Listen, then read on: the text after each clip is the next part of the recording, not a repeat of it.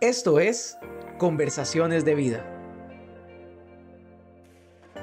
Te invito a que profundicemos en la enseñanza del fin de semana a la luz de la palabra, junto con amigos que nos hacen crecer en nuestra vida espiritual.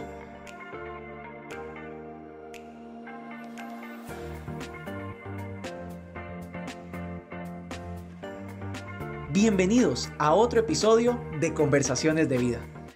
Amigo o amiga, bienvenido una vez más a Conversaciones de Vida en este episodio número 5 ya de la segunda temporada. Es increíble ver cómo pasa el tiempo y cómo seguimos generando conversación y realmente también viendo la respuesta de ustedes. Eh, yo no sé, don Mau, pero siempre a mí me llegan en WhatsApp y si nos metemos al Facebook o a YouTube vemos comentarios de personas que están uniéndose a esta conversación y no solo que se unen, sino que pueden ser impactadas por medio del Evangelio por medio de este espacio. Así que estamos muy contentos de estar una vez más. Y bueno, yo estoy completamente emocionado porque hoy traemos un tema buenísimo y yo creo que tenemos a una persona que puede hablarnos con autoridad de este tema porque tiene mucho conocimiento y yo creo que hoy vamos a disfrutar mucho. Así que, como lo hemos venido diciendo desde episodios anteriores, agarre su cuaderno y tome nota porque vamos a aprender muchísimo. Y como le decía, hoy tenemos un expositor de lujo eh, y es nuestro gran amigo y pastor general, que es un guerrero de Dios, don Mauricio Solís. ¿Qué hablado? Saludos a todas y a todos, bienvenidos. Eh, contentísimos de estar nuevamente aquí y quiero enviar un saludo especialmente a todos aquellos que se conectan fuera de Costa Rica donde hemos ido día a día viendo el impacto de, este mensaje virtual en otras latitudes, ¿verdad? Y es bueno recibir su retroalimentación, sus mensajes, su gratitud, etcétera. Ha sido muy bonito ese proceso, así que animados a seguir conversando a la distancia. Así es, don Mau. Y bueno, como hemos venido hablando en estos episodios, estamos conversando y desarrollando temas acerca de la salud mental. Y ya hemos hablado de la ira, de la culpa, de la depresión, y hoy traemos un tema que yo creo que está muy relacionado a, muchos a muchas de estas emociones de las que ya hemos venido hablando y que también, como lo mencionaba ahora el, el pastor, ahora que hablábamos antes de iniciar el programa, es algo que actualmente, en este mismo momento, es muy relevante, es muy relevante. Y yo le decía algo, Don Mauricio es un guerrero de Dios y usted también es un guerrero de Dios, pero los guerreros de Dios tenemos todas estas emociones. Así que hoy lo que vamos a ver es también personajes bíblicos que fueron guerreros de Dios, pero que vivieron todo esto. Así que el tema de hoy, don Mauricio, cuénteme cuál es, tírelo ahí para que la gente sepa. La soledad. Vamos a hablar de la soledad. En el, por supuesto, en el contexto de esta experiencia única que la humanidad está viviendo, esta pandemia gigantesca y dura y difícil, que yo mismo la he tenido que vivir en carne propia, ¿verdad? Y que definitivamente nos, puede, nos, nos pone en diferentes dimensiones de experiencia. Una de ellas es la soledad. Hay una pandemia paralela ahorita, con todo esto del distanciamiento social, con esta eh, cuestión de evitación del contacto físico, con esta cuestión del aislamiento, con esta cuestión de las cuarentenas.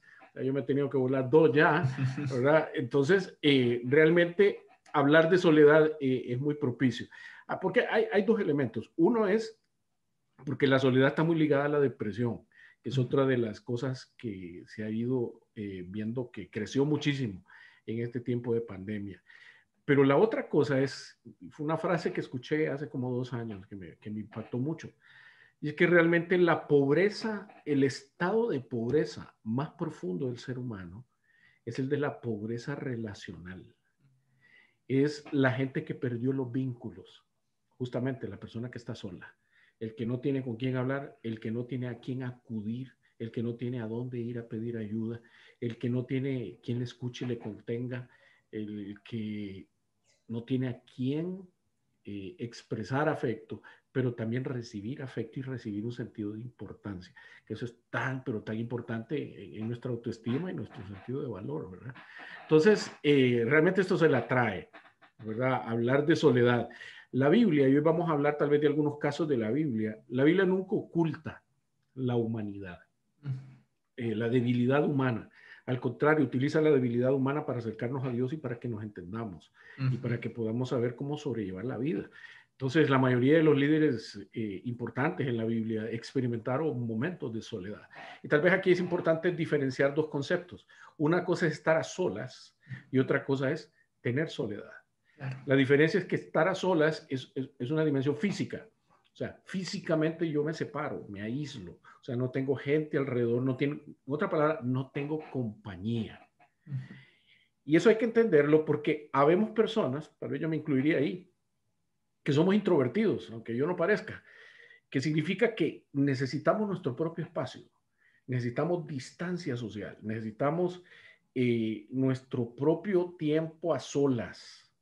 Y eso no es ni patología, ni enfermedad, ni está necesariamente malo, ¿verdad? O sea, uno opta y tiene libertad y puede vivir sin la necesidad del contacto humano o, el relacionamiento como lo ocuparía una persona extrovertida. Una persona extrovertida se deprime cuando no tiene contacto humano. Una persona introvertida no necesariamente. Ok, entonces, estar a solas es una condición, uno, que yo puedo decidir voluntariamente, ¿verdad? Y que yo puedo buscar, como buscaba Jesús estar a solas para orar, como buscaron personajes de la Biblia en su momento para encontrarse con Dios, para eh, tener su propio espacio. Ok. Pero existe el otro elemento, que es la soledad. Y ahí ya no estamos hablando de algo físico, estamos hablando de un sentimiento. O sea, yo me siento solo, yo puedo estar en medio de una multitud, pero sentirme solo, tener esa, esa sensación de vacío, esa sensación de rechazo, esa sensación hasta de pérdida, esa sensación de descuido, de abandono, de desesperanza. Entonces, son dos momentos diferentes. O sea, yo puedo estar a solas sin deprimirme y estar bien. O puedo estar con un sentimiento de soledad a pesar de que yo esté acompañado. Entonces hoy en lo que nos queremos enfocar no es en tanto esta decisión de que cada uno busca su propio espacio, no. Porque queremos hablar de este sentimiento de soledad que a veces nos controla y, nos complica. Claro, y al cual muchas veces le tenemos miedo, creo. Algo que pensaba era que en diciembre yo tuve que hacer también una cuarentena y, y en el día número uno en donde supe que tenía que distanciarme, yo dije, Dios mío, ¿qué, cosa, ¿verdad? Porque yo a diferencia creo que de Don soy muy sociable y soy extrovertido y yo recargo energías estando con gente. Exacto. Yo decía, ¿qué voy a hacer? Pero algo que, que me enseñaba un día de estos Juan Ochoa, nuestro amigo Juan Ochoa, era que en estos momentos de pandemia se habla mucho del distanciamiento social, pero él me decía, mira, lo que debemos hacer es un distanciamiento físico. Pero a pesar de que tal vez no podemos estar con esa persona o que está contagiada o que está eh, eh, con un posible contagio, alejarnos socialmente de ella. No, hay muchas plataformas para estar cerca de esas personas, ¿verdad? Porque a veces cometemos el error de que alguien está distanciado por, por una situación como la que vivimos ahora y, nos olvidamos de esa persona. Y, no puede ser así, es como esa cercanía por, por, ese lado. Y yo creo que también algo que usted eh, eh, recalcaba ahora era el hecho de que una cosa es estar solo y otra cosa es estar en soledad. Y, hoy vamos a hablar de personajes bíblicos. Quiero que entremos con el personaje número uno, del cual me gustaría que, expongamos el día de hoy, es Job.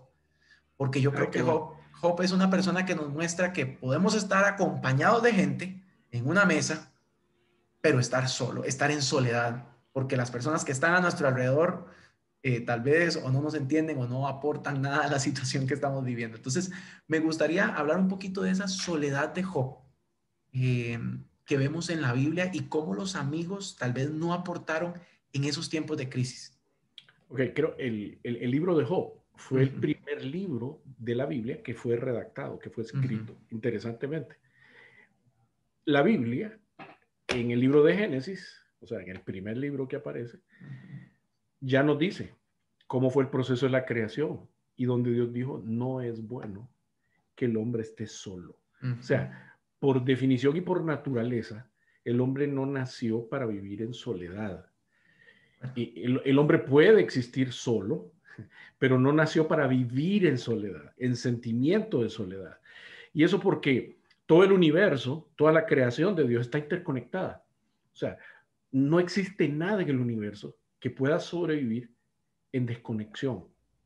Entonces, cuando nosotros, y por eso el tema de la soledad es más bien espiritual, Porque cuando nosotros nos desconectamos de nuestra esencia, de nuestra relación con Dios, de nuestra relación con las figuras importantes de nuestra vida, entonces empezamos a experimentar una sensación para la cual no fuimos creados, que es esa sensación de vacío, de desolación, de desesperanza y de abandono. O sea, Dios ha hecho y seguirá haciendo todo lo que Él pueda y esté a su alcance.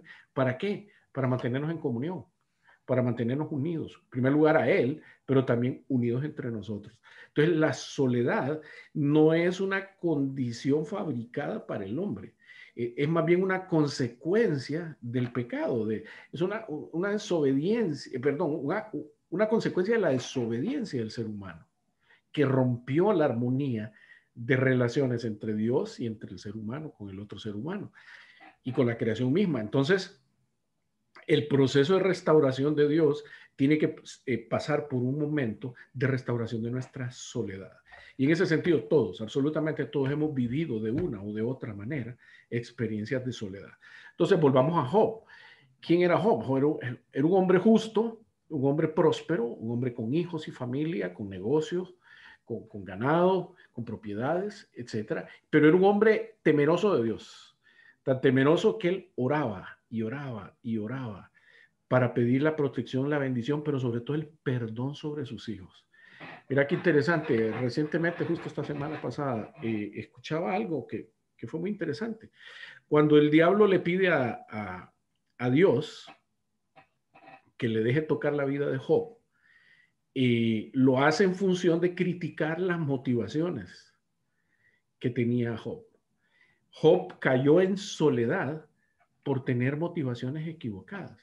Uy, ¿cómo así? Bueno, la oración de él era que Dios perdonara el desorden de sus hijos. Pues la eh, preocupación sincera de, de, Job era la imagen. Le preocupaba la imagen de la familia. No le preocupaba que los hijos realmente tuvieran un corazón sensible a Dios. Y entonces el diablo se agarra de eso para pedir permiso, un permiso legal, podríamos decir así, para intervenir en la vida de él. Y todos sabemos la historia de catastrófica. Perdió hijos, perdió familia, perdió posesiones y tenía una esposa que no lo comprendía, ¿verdad? O sea, entonces Job entra en un momento de dolor, de duelo, de luto y se queda solo, físicamente solo. Después aparecen sus amigos que no fueron capaces de hacerle lidiar con su soledad, porque lo que hicieron fue atacar, criticar, sospechar, etc. Y entonces, ¿qué es el origen de la soledad? El sentimiento de rechazo. Entonces, Job se sentía, más que sentirse acompañado, lo que se sentía era rechazado por eso que estaban acompañándolo, porque estaban haciendo juicio sobre lo que le hacía. Había una sospecha de que esto te tuvo que haber pasado porque hiciste algo malo, claro. ¿verdad? perdón, posiblemente tenían razón. ¿En qué sentido? En que tenía una motivación equivocada y Dios estaba purificando el corazón de este hombre. ¿Ok? A partir de esa prueba. No olvidemos que Dios utiliza el dolor para hablarnos, Dios utiliza la prueba para hablarnos, pero también para cambiarnos. Entonces, eh, ese es un, un, ejemplo de Job. Eh, perdón, un ejemplo de soledad en Job. ¿verdad? Alguien que producto de vivir lo que vive, se siente abandonado posiblemente por Dios, pero también por, por el grupo de sus amigos. Aparte de la pérdida, o sea, la soledad que viene de, tener la pérdida. Muchos hemos perdido familiares, hemos perdido posesiones, estatus o hemos perdido eh, trabajos tal vez, y eso genera una sensación de, abandono, de desaprovisionamiento, de, de, descuido de parte de, de Dios o nuestros padres o lo que fuera, ¿verdad? Y entonces eso hace que el hombre pierda su, enfoque. ¿Cuál es el problema en la soledad? El problema en la soledad es, eh, eh, por definición, eh, es una equivocación.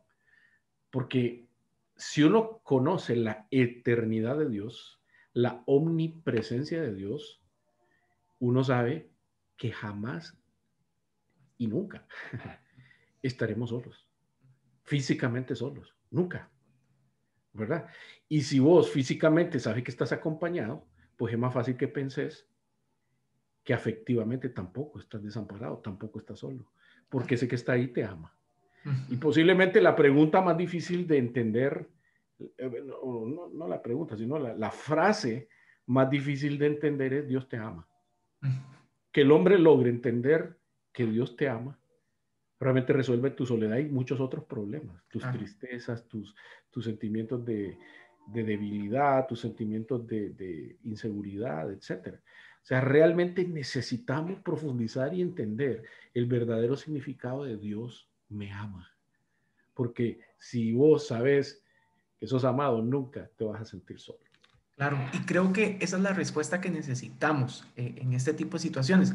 A veces podemos tener situaciones como la de Job, en donde nuestros amigos o nuestra pareja o quien sea no nos entienda o no quieran apoyarnos, y lo que hacemos es buscar el amor de esas personas, que esas personas nos amen y, nos entienden, pero yo creo que si realmente llegamos a experimentar el amor de Dios, es, es un suficiente para las situaciones que vivimos, ¿verdad? A veces creo que buscamos ese amor para eliminar esa soledad que sentimos eh, emocionalmente en, en, lugares incorrectos. Eso es lo que en psicología llamamos automedicación. O sea, es tratar de tapar un bache, ¿verdad? Tratar de, de, sustituir algo que no tenemos con cosas, con acciones, con placer, con eh, actitudes, eh, etcétera.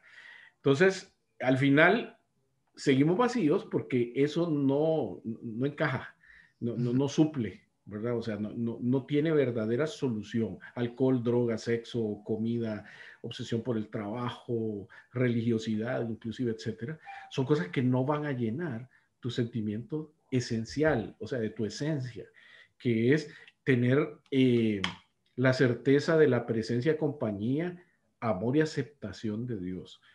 Porque, porque Dios te ama, está presente. Porque Dios te ama, estando presente y entendiendo tu condición, no te rechaza, sino que te ama. Pero que no se conforma con quedarse ahí simplemente viéndote como una persona destruida o viviendo fuera de tu diseño. No, está ahí para transformarte. Entonces, ya la soledad, perdón, ya la compañía se convierte en transformación. Es una compañía con propósito. O sea, Dios no solo está ahí para, para echarte el brazo y, y tomémonos la foto, ¿verdad? el selfie no, está ahí para permitir tu transformación. ¿A qué tipo de transformación? A que seas la persona que Él quería que fueras. Y sobre todo, que mantengamos una cercanía con Él, mantenernos en sintonía con Él. Entonces, insisto, la palabra eh, entendimiento de que Dios me ama no es fácil. Se oye, se dice fácil. Pero lograr discernir, lograr rumiar el verdadero significado es tan necesario por un lado tan poderoso por otro, pero a la vez es tan transformador que no podemos vivir la vida sin entenderlo. Claro. Y bueno, me gustaría que hiciéramos un ejercicio porque estamos hablando de, del amor de Dios y que el amor de Dios en este tipo de situaciones de soledad pueden ser la respuesta a eh, esta situación que no me deja avanzar, que me, que me hace sentir eh, ya, que me lleva ya a tener otras emociones como la depresión, como, como otras cosas que ya hemos venido hablando. Imaginemos que la persona que esté aquí viendo conversaciones de vida o que yo sea un, un paciente de consejería del pastor Mauricio Solís, que llega diciendo que se siente muy solo, que no siente que nadie lo ama y que no siente que Dios lo ama. Y entonces, esa persona tiene que llegar a entender, ese paciente tiene que llegar a entender que Dios realmente le ama. ¿Cuál es el proceso que normalmente un paciente o alguien que no cree o no tiene esa convicción puede llegar a realmente tener esa convicción y vivirla para poder eh, ser transformado por, por ese amor? Sí, bueno, yo creo que lo primero es la importancia de escuchar la historia. O sea, yo no puedo ayudar a nadie si, si yo no escucho. Y a veces escuchar es ver. O sea, es, tener a la persona enfrente y escuchar con los ojos, ¿verdad? Discernir. Pero es importantísimo entender la historia, porque todos tenemos historia y esa historia marca la vida, pero marca lo más importante y es la percepción y creencia que yo tengo de mí. Ahí es donde está la lucha entre el propósito de Dios y el propósito del diablo. Dios queriendo construir, el diablo queriendo destruir. Entonces, vivimos diferentes experiencias en la vida que tienen una connotación de que yo la puedo interpretar a la manera de Dios o a la manera del diablo. A la manera de Dios es, aunque me pasen cosas malas, yo estoy entendiendo que esto tiene un propósito bueno para mi vida. Y eso es madurez. O puedo escuchar la voz del diablo, seguir las mentiras que el diablo me propone, buscar los caminos que él equivocadamente a propósito me hace caminar. Y entonces ahí es donde voy enrollando yo mi sentimiento. Recordemos que cuál fue la primera actitud que Dios, eh, perdón, que el diablo que tuvo con Adán y con Eva. Fue sembrar la duda. Sembrar la duda en qué? En que Dios no es confiable. que lo que Dios dice no necesariamente es cierto. Y entonces, cuando yo empiezo a escuchar al diablo, yo empiezo a dudar de la presencia permanente de Dios. Cuando Dios no contesta mis oraciones en el tiempo que yo quiero, entonces yo empiezo a dudar de la actitud de Dios para mí, del amor de Dios para mí. Y entonces yo empiezo a sentirme aislado. El Dios que me crea para estar en comunión, empiezo a dudar de eso y empiezo a cambiar la relación yo con Él. Y me empiezo a aislar. Y entonces empiezo a trabajar como huérfano. ¿verdad? Sálvese quien pueda, aquí cada quien con su propia inteligencia y sabiduría. Y así que Dios, que me lo bendiga ya, no me moleste más, ¿verdad? Y entonces nos empezamos a enrollar y el diablo empieza a seguir y seguir enrollándonos en mentira, en mentira, en mentira, y en sospecha y en duda. Entonces, ¿qué pasa? ¿En quién confías? Si no puedes confiar en Dios, ¿en quién vas a confiar? Entonces te sentís solo, desamparado. Y no sabes cuánto va a durar tu vida, no sabes cuáles son tus circunstancias de aquí adelante. Y entonces viene la tristeza, frustración, desesperación, depresión, y usted póngale el nombre que quiera ahí nos complicamos. Entonces, eh, una de las primeras soluciones para esto de la soledad es el entendimiento de que Dios está ahí permanente. Dos, Dios me ama incondicionalmente, incondicionalmente. Aunque yo no sea perfecto, yo eh, tome caminos equivocados, decisiones equivocadas, Dios está ahí. Y tres, el hecho de que nada puede existir bien en desconexión. O sea, por eso existe una cosa que se llama la iglesia. La iglesia es la nueva familia, es la nueva sociedad. Dios quiere que uno se inserte ahí para poder mantener comunión. Uno no puede ser un cristiano aislado.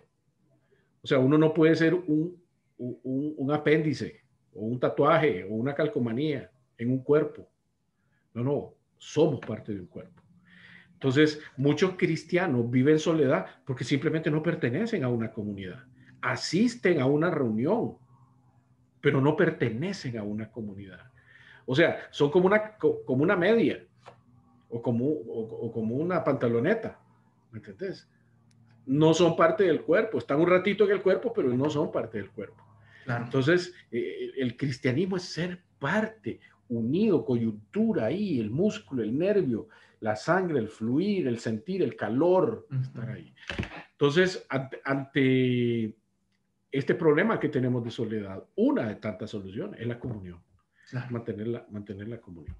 Sí, por eso la importancia de grupos como, bueno, en, el caso de nuestra iglesia, de los grupos de vida en casa, ¿verdad? Que son grupos de conexión, que nos permiten tener esa comunión, eh, que, que, realmente ayuda a sobrellevar esas situaciones y, y, que yo creo que se pueden convertir inclusive en espacios seguros para, para conocer historias. Usted mencionaba que en parte el proceso de sanidad que Dios quiere para nosotros, para revelarnos ese amor, es que Él quiere conocer nuestra historia y que nosotros podamos realmente expresarla y, contar por qué a veces nos sentimos como nos sentimos. Es algo que hemos venido hablando. David era una persona que siempre abría su corazón a Dios. Y creo que en estos espacios de, grupos de vida en casa o, de estudios bíblicos se pueden tener esos, esas oportunidades para abrir el corazón y, poder, poder, poder ser transformados. Y yo creo que algo que, debemos entender, o creo que yo siento que, que, que Job llega a entender en el proceso de soledad y en el proceso que Dios estaba permitiendo de prueba, era que Dios en medio de su situación era, era soberano. y yo creo que eso nos puede permitir entender a Dios. A veces nos cuesta mucho entender que Dios nos ama porque vemos que pasan situaciones complicadas en nuestra vida, pero si entendemos de la soberanía de Dios, podemos entender que aún en medio de, Dios está orando. Entonces, creo que me gustaría que pudiéramos definir un poquito eso. ¿Cómo la soberanía de Dios me puede permitir sobrellevar esa soledad? Sí, o sea, Dios le permite a Job expresarse y él protesta, pregunta, dice, etcétera. Y yo creo que Dios es muy permisivo con nosotros en ese sentido, nos da ese permiso del diálogo. Pero llegó un momento en que entonces viene Dios y también pregunta, o sea, ¿dónde estabas? ¿Quién sos? O sea, ¿qué autoridad tenés? para cuestionarme, para, etcétera. O sea, la inteligencia nuestra es tan pequeña para entender toda la dimensión de los procesos del universo, manejados al mismo tiempo y en el tiempo, a lo largo del tiempo. Imagínate Dios manejando todo eso y nosotros protestando porque Dios no nos dio una respuesta a una oración sencilla. ¿Verdad? O sea, entonces, es complejo. Pero una vez que uno entiende quién es uno como criatura y quién es Dios como creador, empezamos a cambiar la cuestión. Dos, eh, Job dice, bueno, de oídas te había oído, ahora mis ojos te ven, ahora entiendo, ahora te vi, ahora tengo más clara la película. ¿Y qué ocurre? Cambia de actitud. Claro. Cambia de actitud y como consecuencia Dios empieza a prosperarlo. De nuevo, Dios le devuelve. En otras palabras, Job pasó la prueba. Tuvo, tuvo debilidad, estuvo a punto de perder la prueba, ¿verdad? Pero reacciona. Reacciona porque supo escuchar a Dios. En medio de esa soledad que sentí, escuchó a Dios, porque Dios te habla en medio de tu soledad, por supuesto, porque Dios tiene una relación individual. O sea, la Biblia es para todo mundo, pero Dios tiene una relación individual y te habla individualmente a vos, en tus circunstancias, a través de muchas cosas, el dolor, las oportunidades, la gente, la palabra. Dios utiliza muchas maneras porque quiere mantener relación contigo. Claro.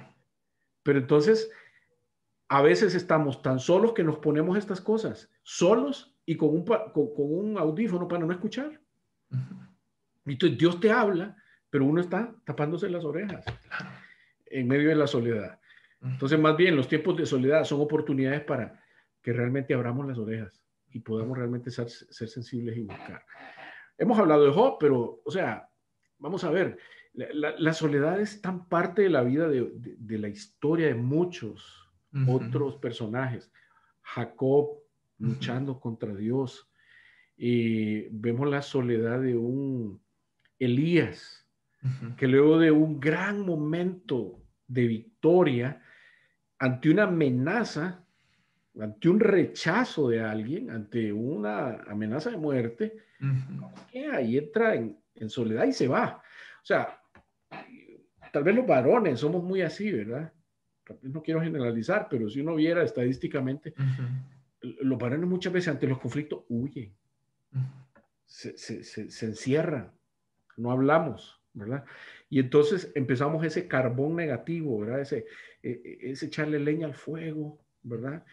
Que entonces lo que logra es más bien ponernos en una condición de tristeza y de depresión. Pasamos de la soledad a tener otro tipo de problemas. Y si empezamos a automedicar con droga, alcohol, etcétera, nos seguimos complicando más, ¿verdad?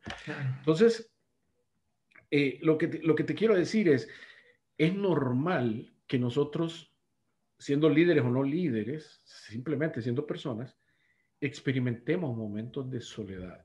Desde el niño que fue abandonado en una cuna, cuando la mamá tuvo que ir a la pulpería a comprar algo, y el niño se despertó en la cuna y empieza a llorar, a llorar y nadie aparece. Desde ahí empieza la primera marca de duda, la primera marca de sentimiento de rechazo y abandono. Y si el niño llora por mucho tiempo y nadie atiende, entonces queda esa sensación de abandono.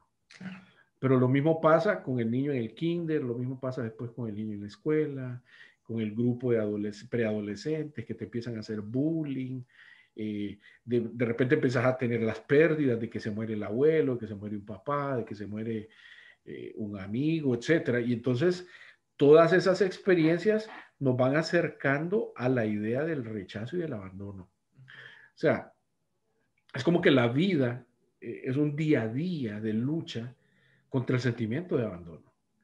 Por eso Dios tiene que recordarnos tan seguido, no temas, yo estoy aquí, no temas, yo te amo. ¿Verdad? ¿Por qué? Porque la vida se encarga de querernos sacar de, de, ese ambiente, ¿verdad? Y, entonces, como te digo, pasó con otros líderes como Elías, ¿verdad? O sea, un tipo que él solito se aísla y, Dios lo respeta, Dios lo ve, Dios lo escucha, le da comidita, porque a veces antes de hablar hay que comer, ¿verdad? Para que el cuerpo, el cerebro, la energía, el azúcar se, se, reactive para poder entender qué es lo que Dios está haciendo. Pero igualmente, Pablo, Pedro, imagínate Pedro después de, las, de, los, de, escuchar cantar al gallo, ¿verdad? ¿Qué sentimiento? El tipo se fue solo, se fue a pescar. ¿Por qué? Porque como que hay momentos en la vida donde somos confrontados y somos confundidos. Esa es otra de las razones para las que nosotros buscamos la soledad y es la confusión, cuando no entendemos para dónde vamos. Y entonces siente uno vergüenza y no quiere compartir eso con nadie, porque va a ser criticado y va a volver a ser rechazado. Que muchos guardan su confusión, guardan su turbación, ¿verdad? Eh, guardan su, inseguridad y desesperanza, y entonces se van aislando y se van aislando y se van aislando. Y como decíamos, el diablo es un león rugiente que anda justamente buscando a la presa que está sola, a la que está fuera de la manada. ¿Para qué? Para devorarla más fácil y, no tener peligro. Entonces ahí es donde nos agarra. Claro, yo creo que hay que ver el ejemplo de Dios como actúa con Elías, que usted mencionaba. Él esperó, él esperó y no fue que lo llegó a confrontar por, por esas mentiras o esas confusiones que él tenía en su mente que lo hacían creer que estaba solo. Creo que esa es la diferencia que vemos con Job, que los amigos en vez de estar eh, apoyándolo, tal vez trayéndole comidita o, o simplemente llorando con él, empiezan a traer juicio, juicio, juicio, eh, que algunas cosas tal vez que de las que decían eran verdad, sí, pero había otras que eran simplemente prejuicios y, y hablar sin fundamento. Yo creo que a veces nos puede pasar inclusive cuando vemos a una persona en soledad, que no queremos apoyarlo de la manera correcta. Creo que hay que ver el ejemplo de Dios, inclusive con Job. Job se quedó callado, dejó que Job hablara y hablara y hablara y hablara y los amigos hablaran. Y hasta más adelante en los capítulos vemos que Job, digo, que Dios habla y le muestra que Dios siempre cuidó de él, conoció la situación y iba a estar en control, no iba a permitir que, que, que el diablo lo matara, más bien iba a devolverle todo por, por, por, toda esta situación que estaba viviendo. Entonces yo creo que es tener también ese enfoque correcto en medio de la soledad y entender que en la soledad podemos aprender y podemos crecer también. Ah, hay, hay un tipo de soledad y es la que, promo, la que provoca el, el pecado. Una persona que falla en el cumplimiento de los mandamientos de Dios, del llamado de Dios, de las acciones que Dios pide. Entonces, la vergüenza y la culpa que se siente hace que la gente se, se aísle. Pero si vos te fijas, ¿qué hizo Dios con todos aquellos grandes hombres que fallaron? ¿Qué hizo con David? ¿Qué hizo con Pedro? ¿Qué hizo con Pablo?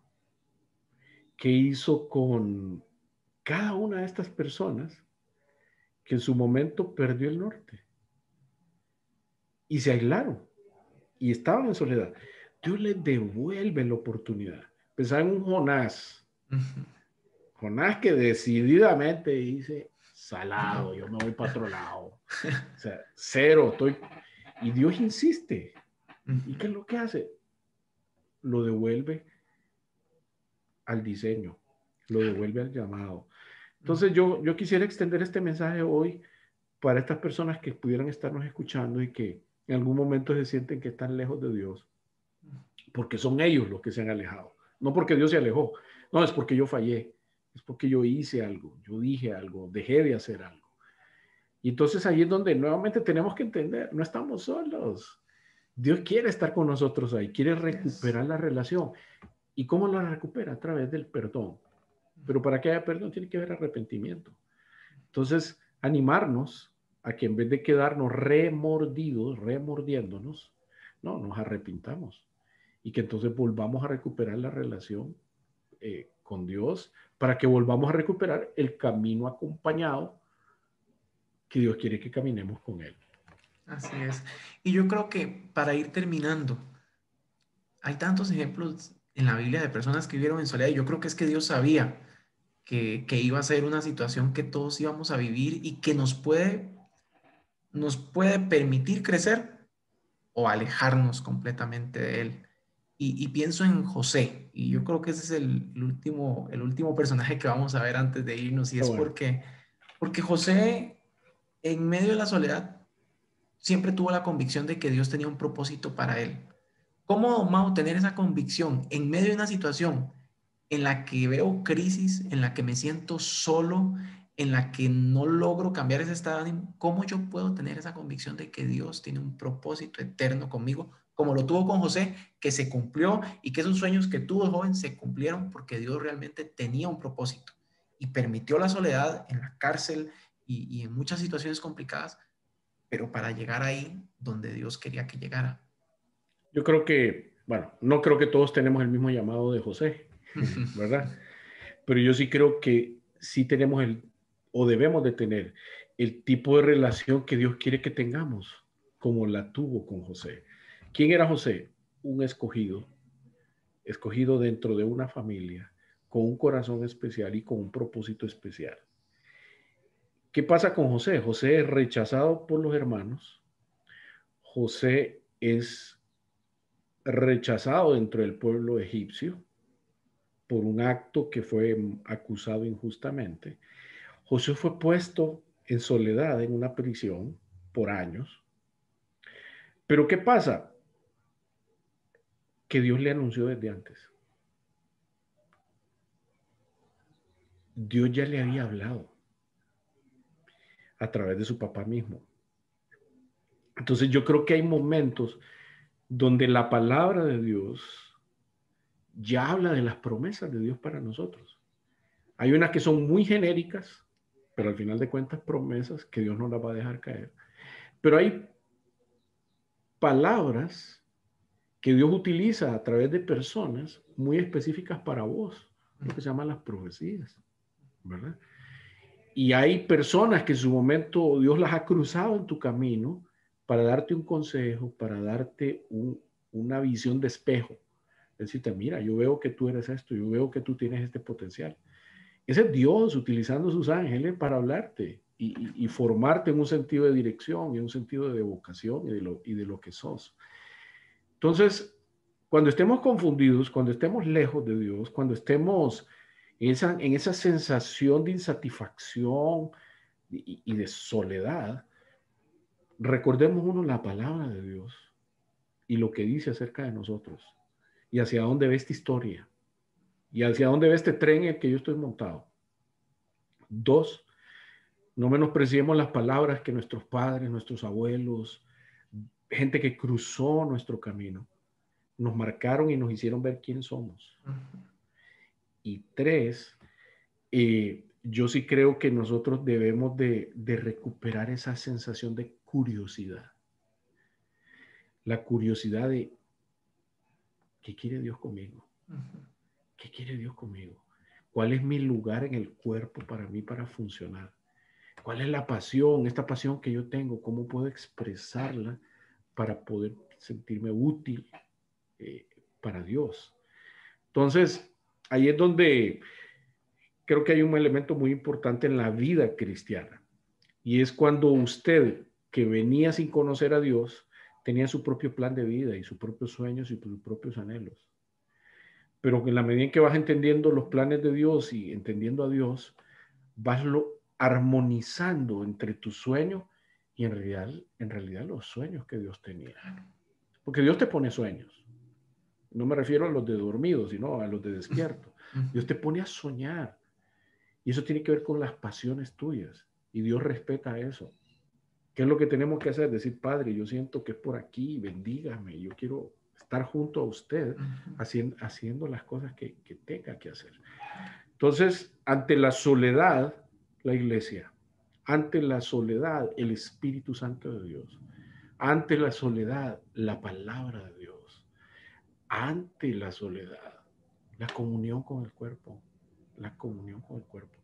Entonces, en medio de pandemia, donde hemos sido obligados algunos a estar separados, que valga decir, una sensación horrible, ¿verdad?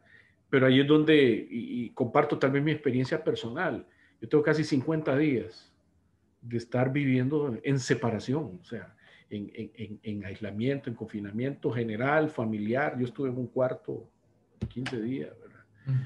Y entonces, eh, ¿qué ocurrió? Que Dios me bendijo de una manera espectacular. Mire, cientos de mensajes, que por supuesto a veces no estaba en condiciones de contestar, ¿verdad? Pero, pero qué hermoso es saber que había gente pensando, orando.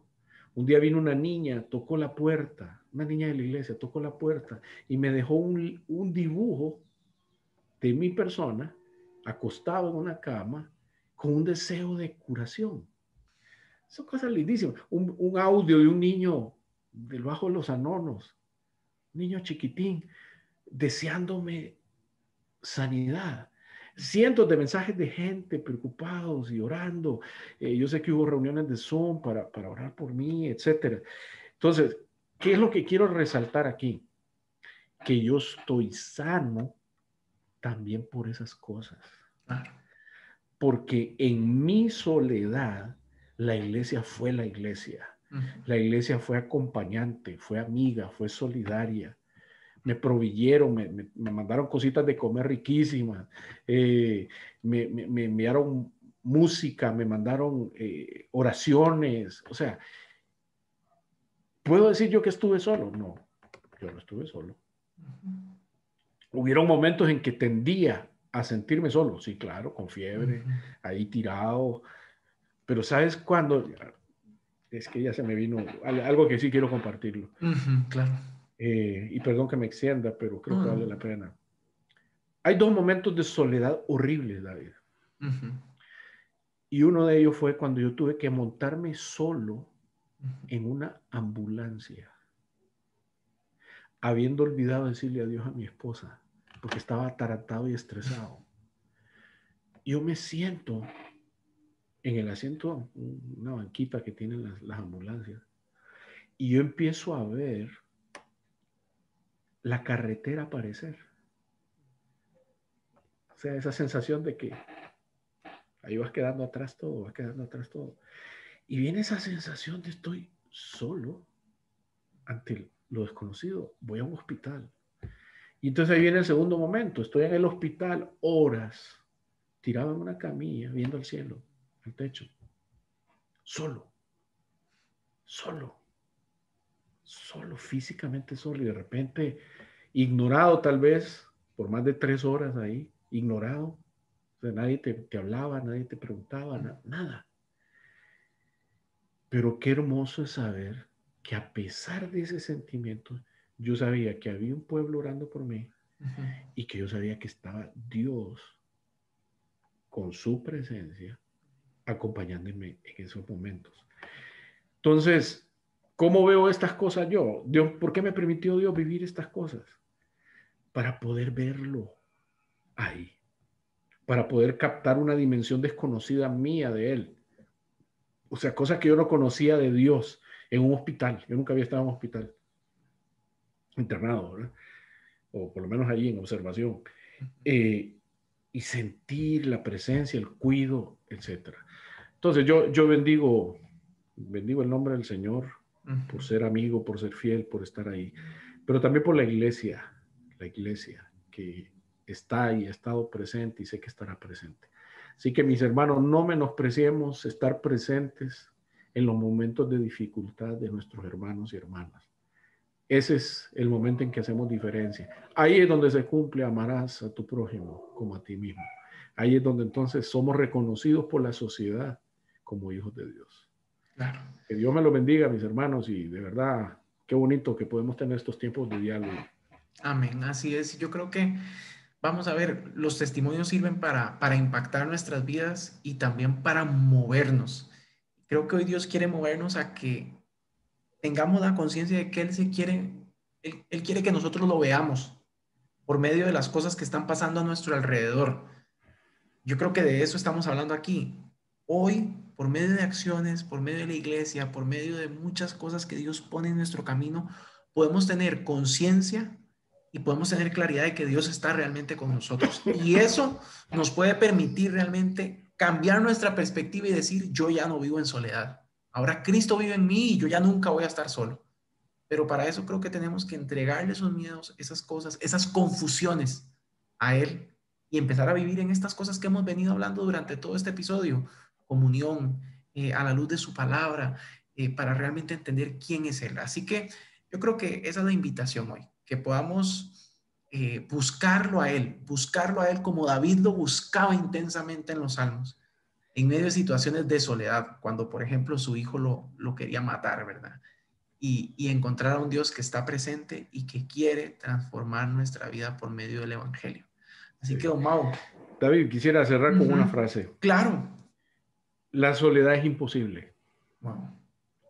La soledad es imposible, por definición. ¿Qué nos toca? Buscar la posibilidad de la compañía. Buscar la posibilidad de la compañía. La compañía es posible. ¿De qué depende? Tu actitud. Entonces, cuando te sientas solo, no pongas el problema en otros. Es tu actitud. Nosotros somos los que debemos buscar, buscar la compañía, el reconocer la compañía de Dios, pero también la importancia de los demás. Mucho de la soledad tiene que ver con el estarnos viendo demasiado a nosotros mismos. Pero eso cambia cuando empezamos a ver la vida de los demás y ser parte de la vida de los demás. Así que hagámoslo. Una bendición siempre, David, compartir con vos. Así es, Tomás, muchas gracias y muchas gracias a ustedes por acompañarnos en este episodio número 5 de la temporada número 2 de Conversaciones de Vida. Recuerde, estamos hablando de salud mental y queremos que más personas se unan a esta conversación para que puedan ser transformados por la verdad, la verdad que encontramos en la Biblia. Así que invitadísimos a que compartan este contenido con sus amigos, familiares, con aquella persona que Dios está poniendo en su corazón ahora mismo, sin miedo, sin miedo sin miedo a ser utilizados por Dios. Así que muchísimas gracias, nos seguimos viendo y sigamos siendo familia. Hasta luego. Tchau.